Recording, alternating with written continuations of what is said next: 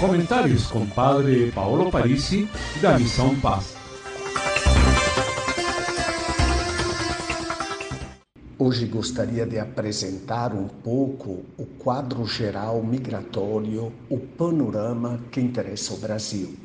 Antes disso, uma pequena olhada no que está acontecendo no mundo, ou seja, o continente latino-americano está em penúltimo lugar por migrantes eh, dentro eh, do contexto mundial. Se nós olharmos, em primeiro lugar vem a Europa com 86 milhões, seguida pela Ásia 85, América do Norte quase 59, África 25 milhões e América Latina com quase 15 milhões, em último lugar a Oceania. Isso eh, para contextualizar e dizer que o continente latino-americano não está entre os destinos prioritários dos migrantes. E, obviamente, isso tem a ver com o Brasil.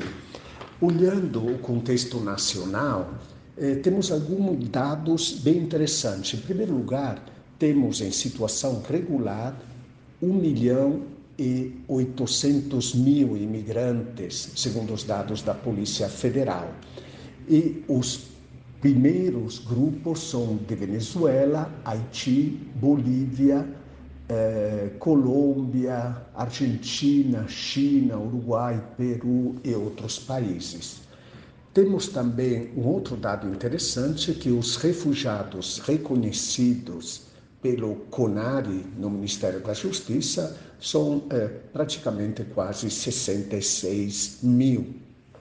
Depois, um outro dado importante é perceber que neste mesmo momento temos 4 milhões e 400 mil imigrantes brasileiros.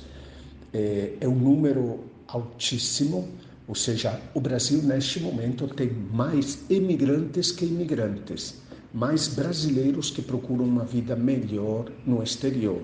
Em primeiro lugar, vem os Estados Unidos, seguido pela Europa e outros lugares. E eh, entre os imigrantes tem um grupo específico, tem 1.200 brasileiros que solicitaram refúgio e foram e estão refugiados em outras partes do mundo. Alguém poderia pensar, mas o Brasil não é um país em guerra, não tem conflitos mas são brasileiros, em geral, ativistas de causas ambientais ou direitos humanos, ou é, pessoas também como jornalistas que têm a vida ameaçada que o Estado brasileiro não consegue garantir a segurança e que saíram do Brasil para é, proteger suas vidas. Estão na Alemanha, França, Itália, Estados Unidos. Este dado também eh, vale a pena ser lembrado, porque eh, normalmente não se fala destes brasileiros que procuraram uma vida melhor fora e dos brasileiros que se refugiaram também no exterior.